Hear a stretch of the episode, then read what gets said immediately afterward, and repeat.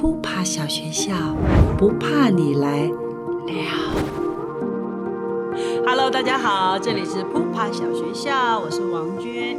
有一种痛呢，叫成长痛，男生是骨头痛，女生叫生理痛，不管痛不痛，都会长大，长大很美，不用害怕。今天我们扑爬大来宾是王静敦，嗨，大家好，我是金敦。金敦就发现其实喜欢写故事，因为写故事的时候很有趣，它好像帮助自己去理解人是怎么一回事。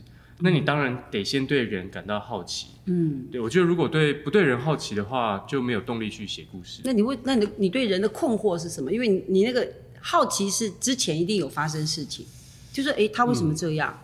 嗯嗯，你不太懂，是这样吗？比较好像是我好像很喜欢问为什么。啊，对我很想知道，比如说今天这个人，比如说我小时候，我我受家庭的影响很深嘛。那比如说有时候看到如果爸爸有做了什么事情，或者是家里有什么小小纠纷，那我心里比较通常都是很好过的那个人，啊就是这有什么很好过嘛。嗯嗯，可是看到就会觉得，诶，他为什么这么纠结过，不去？对，然后我就很好奇，然后我就会想要去把去用故事去找出答案。所以我觉得写剧本对我来讲，好像也是一种找答案的方法。所以你通常找到他过不去的，你印象最深刻的原因是什么？一定不会是一件嘛，一定很多。像呃，很常跟朋友分享的一个故事，就是我爸会要我们一直打电话回家。为什么？我觉得，因为因为呃，对，这真的是写了《台北诗人》这个作品才追根溯源找出来。因为我爸小时候是一个望，就是家里是望族，对。可是后来就家道中落，所以我爸对于家的崩毁、离开是很有感觉的。哦，所以他在我们成长过程中，可以感觉到他一直是想要把家人这样子好好的护着，对对羁绊在一起。对对对，所以我们家每个小孩上了大学之后，就是每一天都要打电话回家，每一天。然后我记得有一次我没有打，他就是活生生我就睡着了。我人生第一次去拍戏当灵演，然后我就很累，六点就睡觉。嗯他就隔天打了四十七通电话来，然后不止他，对，我的天啊还有还有妈妈啊、教官啊、哥哥啊，以为你以为你失踪了吗？对，以为不知道我发生什么事情，因为是太特别了，对不对？就太特殊，没有打电话，因为你都会做。我通常都会做，但我也觉得没打没什么了不起。讲当时候，果然是小孩，真的就是就是年轻或青春才会觉得不需要那么黏。对，现在现在有改变吗？当然有啊，因为爸爸走了之后，你现在想打电话，你还不知道打，你还不知道打去哪呢。嗯所以 如此美好跟这个有点关系吗？那、如此美好，算是很多跟爸爸生活的累积，然后嗯生出来一个作品。我写这个作品极快，因为之前的每个作品你可能越来越需要田野调查或什么什么的其实如此美好，等于就是你用三十六年的人生累积出来的。就是你三十，诶，他自己讲他几岁啊？就是、当时三十六，现在也不现在不超越了，超越了，就是你整理了你的生命，三十六年的生命跟父亲的关系，可以这样讲吗？对，所以大概我记得一两天就写完了。嗯，对，而且就没什么改。所以你你怎么去捕捉那些重要的讯息？比方说这两天的创作，嗯，你怎么捕捉？怎么留下来？怎么结构？因为这个是这个是很多想写想写作品的人常常呃书写出来都是碎片，嗯，可是他不知道怎么去把它组织在一起，成为一个可以诉说的故事。那你你是怎么做？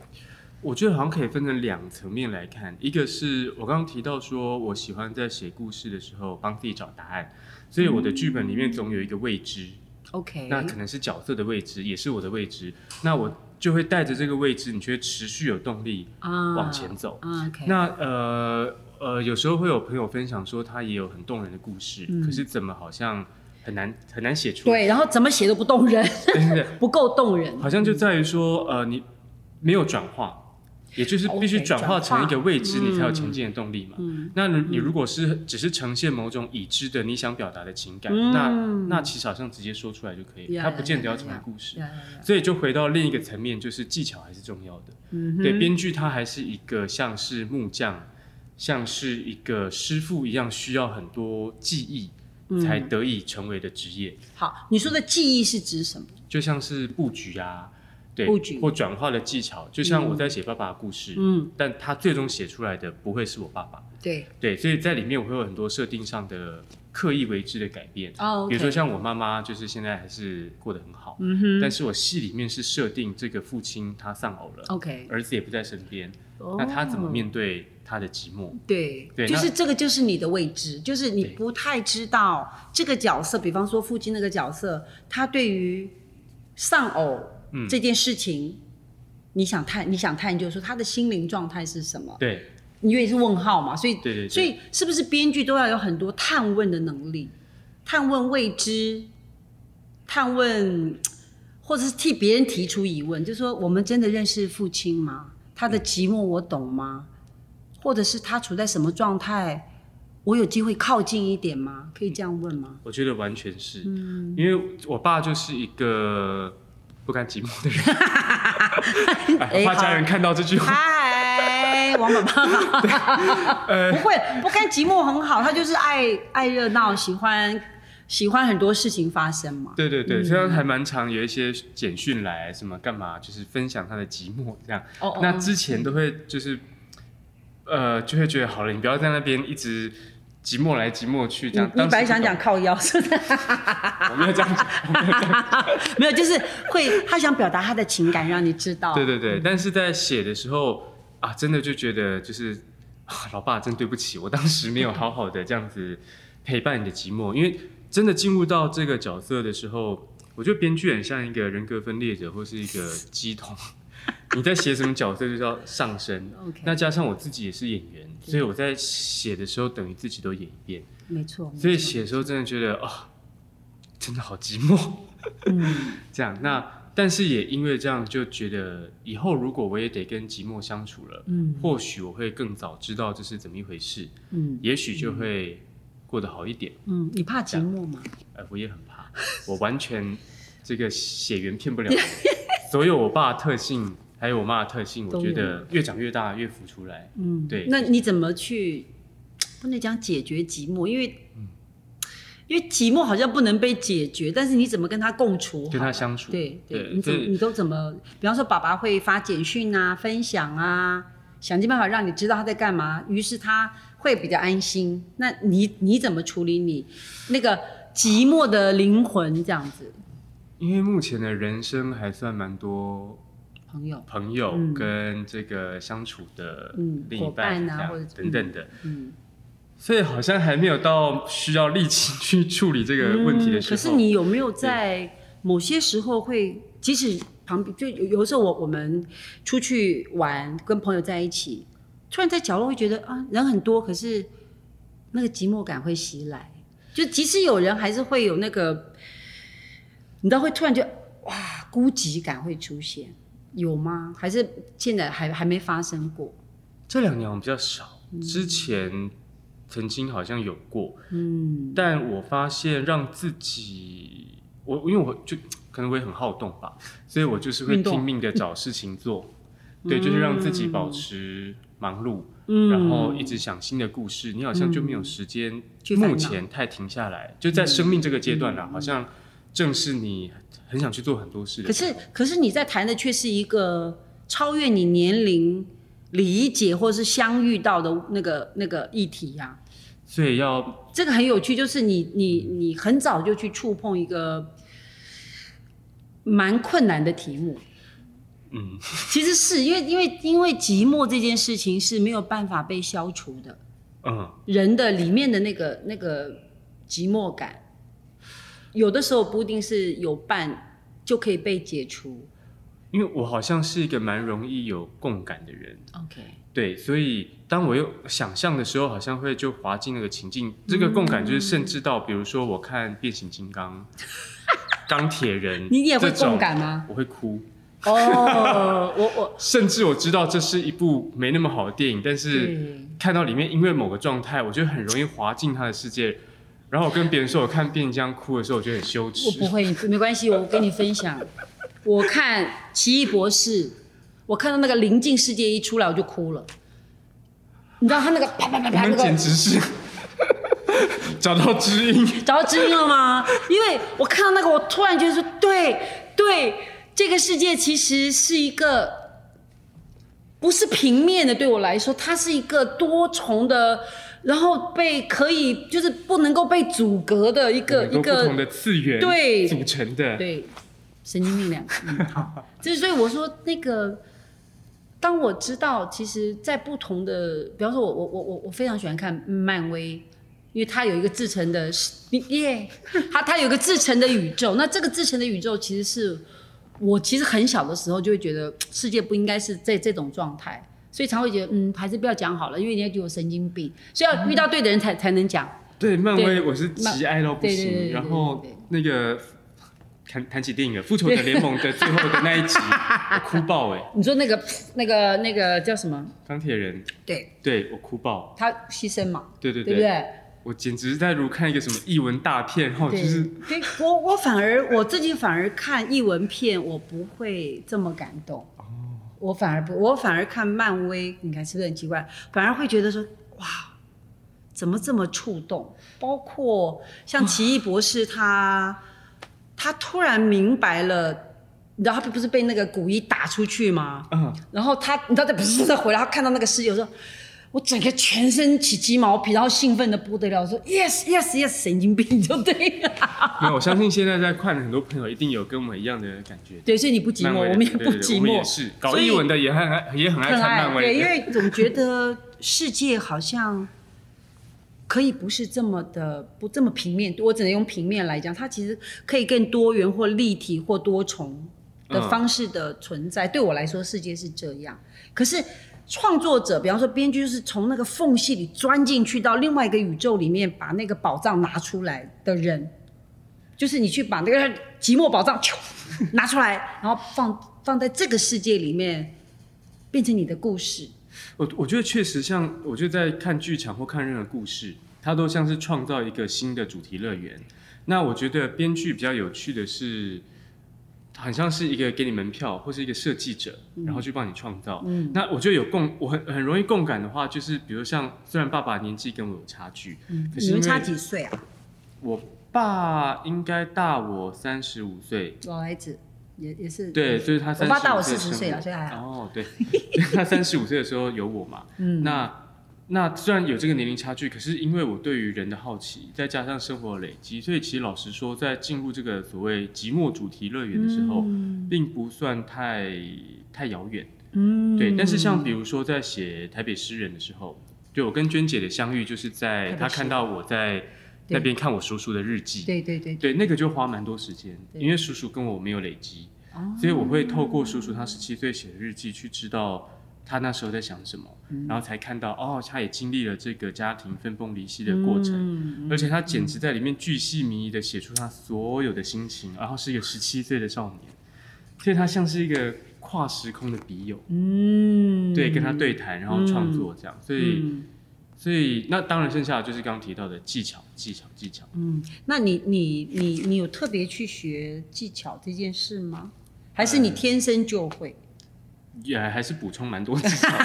也有了，有天生就会了。对 对，像在大学时候跟研究所时候的编剧老师季月然老师，嗯对，他就是我嗯编剧最大最大的启蒙。那也有跟友辉老嗯师嗯上课，然后当然自己也看了一些书本，嗯然后实战经验非常重要。啊比如说我刚退伍的第一年是，就是那第一年刚好两个当助理导演，就是在屏风表演班。是是对，所以那时候幸运，对，所以所以有跟到半年的这个国修老师，嗯嗯嗯。然后还有半年看学长志凯他是怎怎么工作，嗯嗯，所以嗯这些实战就会累积很多的技巧，嗯。对，不知不觉当中，嗯。对，那现在写的时候就会比较知道说，哦，我现在想完成什么，该可以怎么做，可是你做编剧跟做演员，我我先不要讲导演啊，嗯。你中间怎么串联？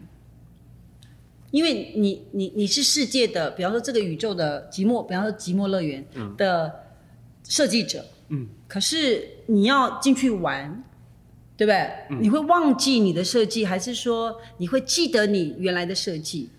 我最大的你做演领悟员就是不要轻易的自写自演 或自导自演，千万不要，千万不要。为什么？为什么？为什么？我我我想知道那个那个难度或是痛苦是什么地方？嗯、比较容易有盲点，然后你会突然很难自己去客观的评价自己，或或批评自己这样。因为我我还记得我在屏风进来的时候遇到那个呃玉堂姐 Yeah, 就是郭秀老师的徒弟，对，对那他当时就问我说：“你在剧场想玩想变成什么样？”嗯我当时讲了一个很大的话，现在想起来都会流汗。啊没关系，没关系，这个卫生纸要不要擦一下？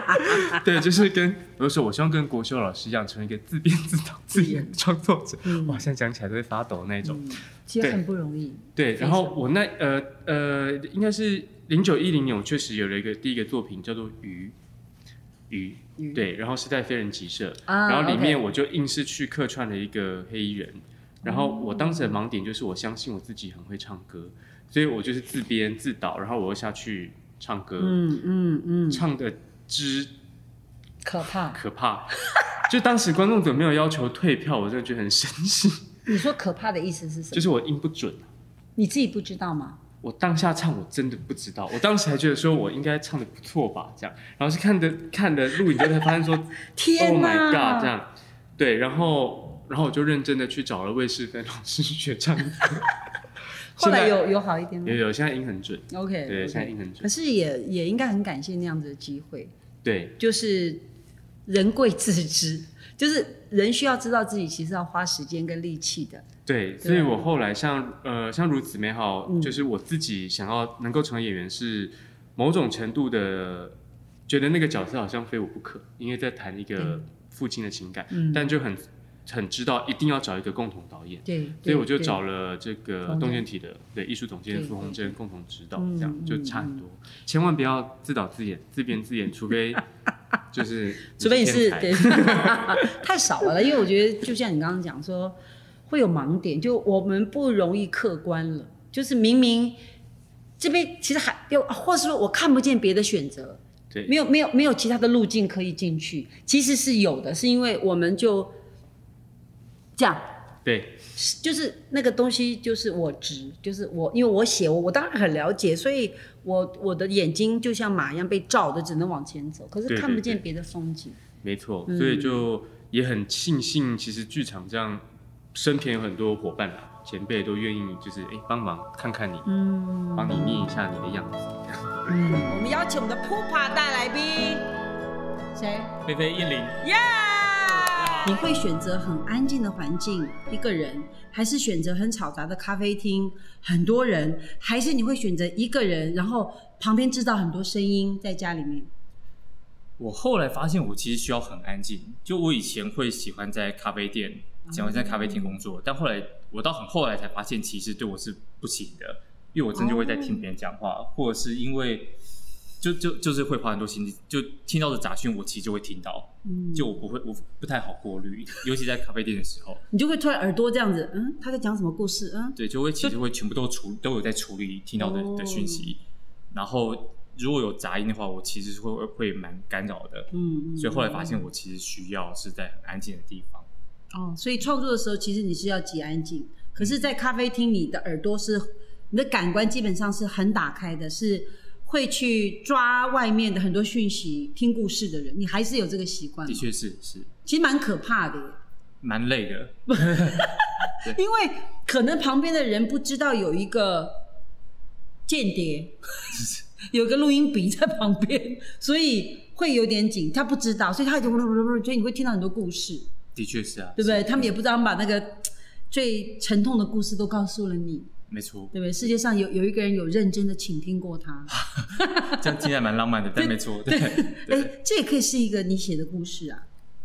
的确是蛮多之前写过的，里面有的确是有蛮蛮多东西是从这种生活中啊，路人、捷运上、咖啡店里面听来的只字片语或某些的嗯台词，我的确是直接偷来，就的确是发生过蛮多次的。就是所以你会有个小本本，对不对？有有有，就写专门写你的创意，或者是你听到的很厉害的，或者是很有趣的一些故事或台词。有的确有，天哪！蛮蛮多年了，这么做蛮蛮久了。哦，所以你你你有一点点在随时在生活中采风，并不是刻意老师老师讲，并不是刻意啦，只是这几年当然是会变成是工作上的需要会有意在这这么做。嗯但早几年其实本来就就只是一个习惯，这个整理一个有趣的一个记录，并没有特别觉得、哦将来要拿来做创作。一开始没有这样想法，嗯那这几年当然是就会那有有差别吗？当你有意识的做这件事，跟你以前你只是觉得好玩、有趣、有有新鲜感，然后所以你把它记下来。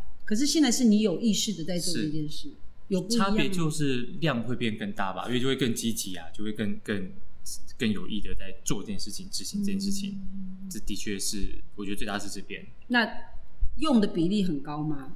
用的比例蛮高的耶，真的、哦？对啊，因为我是有好几个不同的笔记本嘛，有的是台词的，就是那个拿拿名名人名句集，哦，然后有一句是偷来的台词集，就不是有名人讲，但是是亲人或者在 FB 看到朋友的 po 文偷偷来的、哦的文字，然后有的是新闻，有的是知识，就这种的笔记。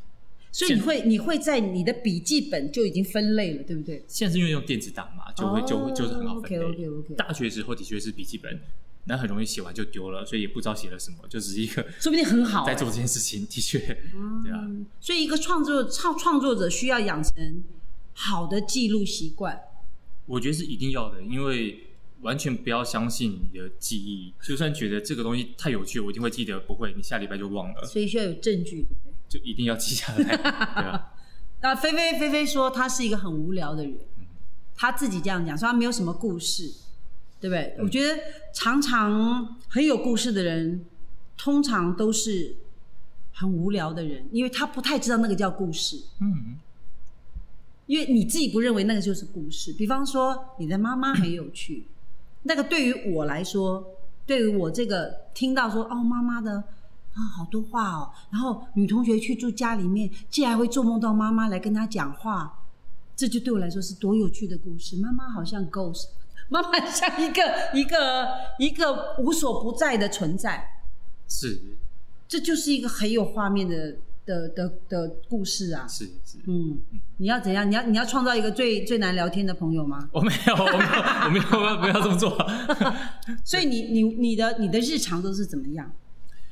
哇，真的就是你你很 routine 吗非常无聊哎，就是 对啊，是早上，呃，像村上春树的创作过程，他是固定几点起床，他很有纪律，然后要写多少次，然后他有找到他的创作高峰期。是然后下午可能会跟朋友呃，比方说吃过饭，然后出去散个步，回来睡个午觉，然后又去喝个酒，然后怎样怎样，他是非常的规律，是很无聊，是基本上就是无聊。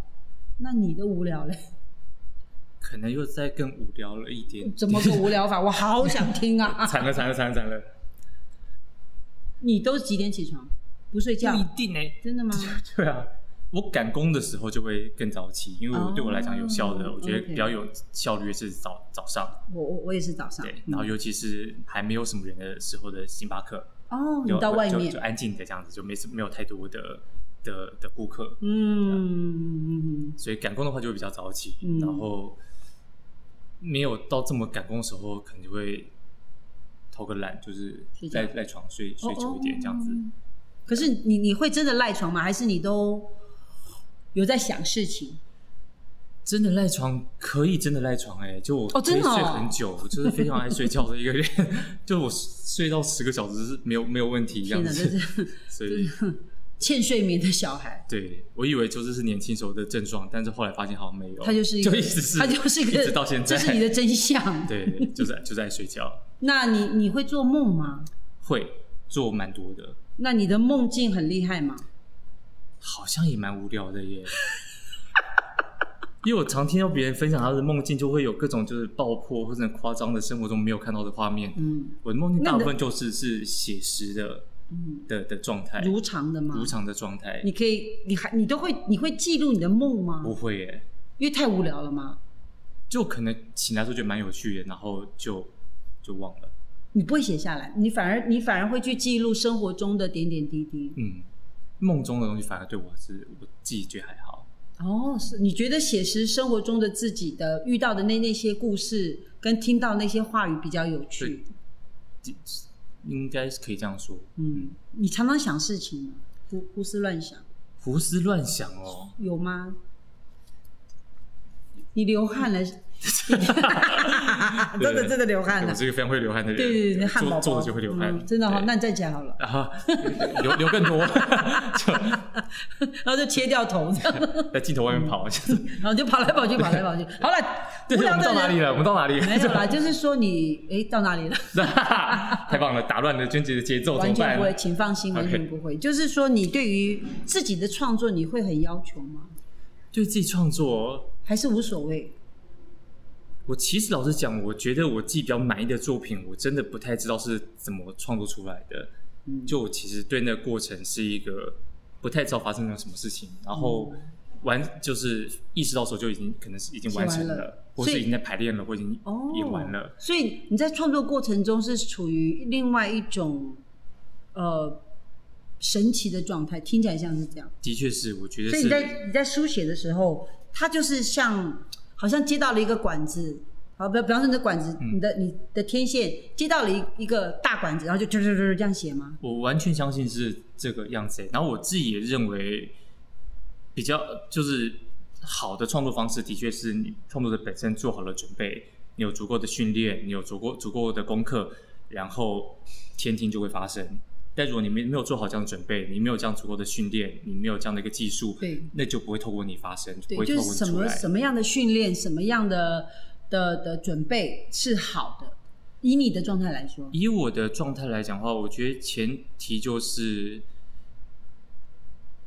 编剧技巧要知道要足够。嗯，我非常相信编剧技巧这件事情，嗯就是你需要知道什么是架构，知道怎么去创作，你看过足够多的创作的可能性，然后你看过足够多的电影、足够多的小说、相关的题材，你知道别人是怎么讨论的有过哪些相相关的讨论，然后你有足够的前期的一个乱足够的思考，然后某些能量 或某些天地它就来就会来，但如果没有的话，它就不会在你身上发生，这个天地就不会就不会出现。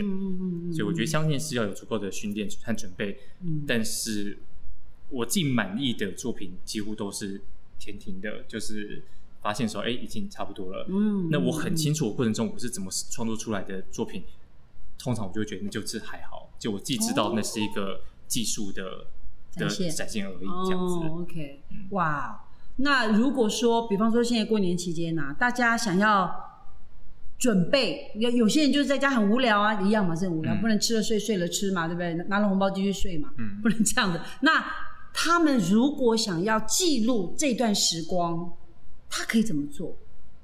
记录这一段时光、哦，对，因为那时候其实是难得的家人会在出现嘛，会基本上还还是会团聚嘛，嗯，对不对？那如果大家想要观察这段时光，倾听这段时光，他可以怎么做嘞？我其实刚刚在想，是我身边我发现有两种的类型的人，一种是情绪是起伏是高的，啊然后情感是浓烈的然后是是敏感的。那通常在这种时候，他就会过得很痛苦嘛，因为就会有各种的冲击、各种的撞击、各种的摩擦。嗯那那过程，我觉得大家也不会有什么太多余力可以梳理来做成一个记录，嗯就去享受那个过程，那个痛苦的一个折磨的过程。嗯我觉得那也很好。那高密度的那个哦，过了之后，你再回来看那刚过去这疯狂的这一周发生了什么事情，那事后再来记录。那像我的话，就相对是比较疏离的，相对是比较没有这么强烈的情绪波动的。啊那我觉得，那我们这种类型的话，那或许就可以在当下，就在一个观察的角度，一个坐在摇滚区的角度去看身边发生的事情，去去享受 摇滚旁边的的各种人人情世故。我们今天欢迎我们的不怕大来宾刘忠威，耶！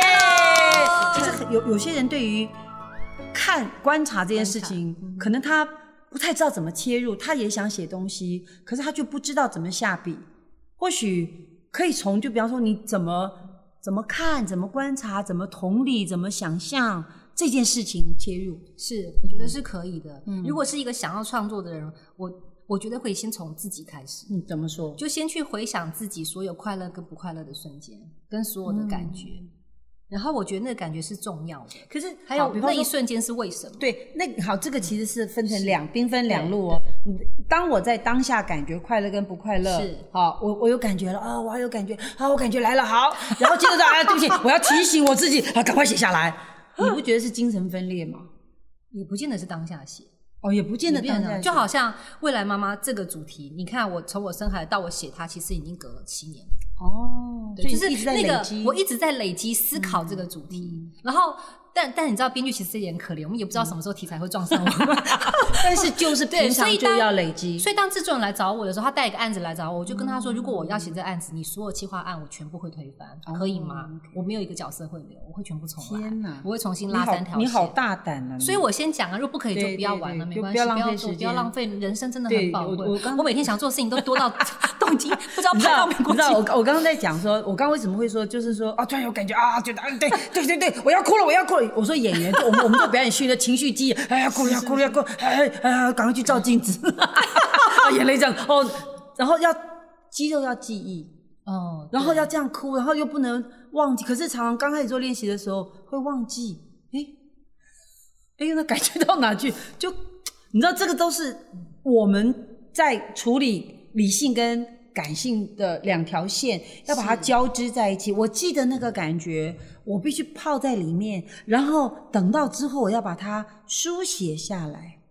其实这是一个多么自虐的工作，太算吗？算，非常自虐，是吗？哈，我觉得是自虐。所以你自己在书写的过程中，你也会进到那个状态应该是说，我如果我小时候是写日记长大的，啊。可是后来我就没有再写日记。对对对，我我 但是我我我比较好奇说，嗯是为什么像我们都会有朋友，都会有同学，有玩伴，是你为什么要写日记？因为我小时候没有啊，我不是天生下来就这么活泼开朗可爱的。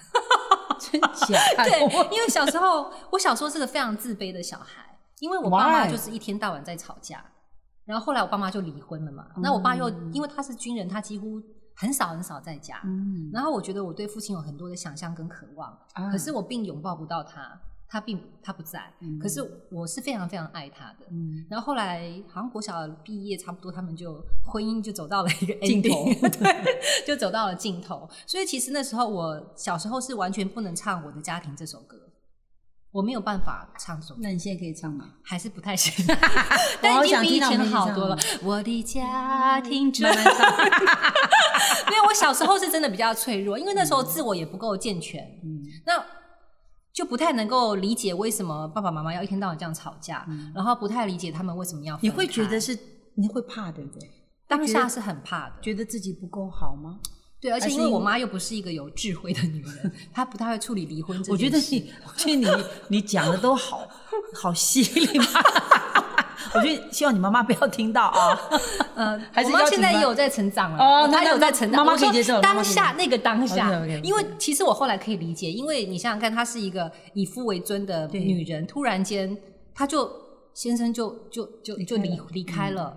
然后我还记得我爸爸，我爸爸再婚的那一天呢、就是他邀请我去参加他的婚礼，然后我妈是非常非常难过的。嗯，然后那天早上我要离开家的时候，我妈妈就抱着我跟我说了一句：“从今天开始，我们就失去你爸爸，你就没有爸爸，因为他真的是别人的丈夫。可是还是你爸爸啊。”啊，对我妈来说，他对他他就觉得因为他跟你他就是另外一个他就是另另外一个家庭，家他也许会有自己的小孩啊，谁知道？嗯，但后来人生很多颠簸，对对对，对我我家非常之精彩，我有两个爸爸跟三个妈妈，好，这个这留留在你的微微故，对，留在我后面的故事，对对我会再对对写。对对，我觉得我觉得就就是极有趣。那那刚才讲说，呃，编剧是一个需要又理性又感性，然后要很会观察。像你是用日记陪伴长大的小孩，你在日记里写什么？写很多欸，骂人把我说，我觉得没有骂人。我后来去整理我家的时候，我看到我小时候的日记，我都觉得你还在哦？呃，小学之前的我烧掉了，可是我高中的还留着。你写到高中我，写到高中，难怪文笔好因为我很孤单。啊！对，就是我我我发现我所有不懂的事情都一直写在上面，然后会我里面重复出现的就是为什么我没有钱，为什么我们家这么穷，然后为什么就是很多很多很多，为什么我缴不起补习费。好多好多，我那时候我后来长大之后看到，我觉得哇塞，我以前有这么惨是吗？都忘记了，对，忘记了。然后就是很多很多心思，然后包括爸爸怎么样，妈妈怎么样，然后妈妈会跟你讲很多很负面的东西嘛，然后自己不太能够消化大人的情绪，就全部都写在日记。可是因为因为像呃你的状况，就是你之前之前的状况，其实现在小朋友也一直面对，因为父母的关系可能张力比不会比你的你那时候的父母要小，所以小孩子的尤其现在离婚率非常对，然后孩子们怎么去不能假装没事，所以怎么他我我不知道，就是可能他们现在国中、高中或是大学，或是他有已经呃进到社会，但是这个童年的某些经验或者是记忆，并没有平复。你你。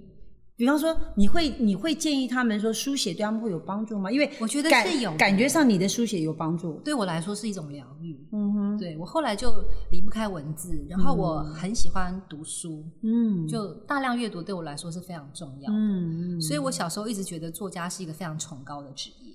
所以当我自己开始出书的时候，我其实不太习惯人家叫我作家，OK，因为对我来说我差太远。嗯我一直觉得，哦，因为我们我们那个标准是对对对对，就对我来说，其实我做的事情就是一直在说故事。嗯然后我在不同角色，有人叫我作家，有人叫我老师，嗯有人叫我编剧，对我来说都不太重要，因为我都觉得他们好高。嗯我不知道，我我到现在都还觉得他们很高。作家对我来说就是很高，那个编剧对我来说就是剧作家更高。就是得诺贝尔文学奖，对对，到对这种这种 level 位置在那么高，这样对，嗯那我我觉得我只能够尽我自己一己之力，然后去说我觉得温暖的故事，然后我嗯希望看的人有感觉，然后我希望可以传递我想要传达的意念跟想法。可是你你看啊、你小时候经历过那件事情，你你为没有你为什么没有长歪？这件事情非常神奇，对不对？好多人问因为过我，因为你因为你遇到的事情不会比别人少，对创伤也不如果有创伤这件事情，也不会比别人那个坑要要要要我后来想过这个问题，因为很多人问过我。嗯我后来想过是，我觉得我在很绝望的时候，我都觉得，嗯，我是受祝福的生命。为什么？我不晓得耶，我觉得，我就觉得这是鼓励自己的话我吗我就一开始觉得是我自己，然后到后来我发现我真的是个很幸运的人。你看我小时候的时候觉得我是单亲家庭，但是我现在去演讲，我都会跟人家说我是多亲家庭。嗯我其实有非常多的爸爸妈妈在爱我，只是在那个成长岁月当中我不懂。而且你不觉得所有的故事都是要经过一番波折之后，它到后来才是甜蜜的吗？所以所以你你是很会转念的人吗？我是哎、我超级会转念。然后我觉得还有一点很重要的是，我也不是天生下来就这么有自信。我刚刚说过，我小时候是个非常自卑的小孩，然后甚至不敢跟人家讲到我家庭的事情。但我觉得我后来会有很多的自信，真的是因为这一路上我遇到非常多很好的老师，他们每个人都看到对他们看到我身上有一点点光芒，他们叫我去参加作文比赛，嗯叫我去参加演讲比赛，参加说故事比赛，然后每一次我都在紧张的快要死掉的那种状况之下，我就完成它了。嗯，然后我觉得就是每一次一个挫折或是一个挑战来，当我可以克服它的时候，我觉得我的自信就多了一点点。对，包括上台演戏，包括第一次写剧本，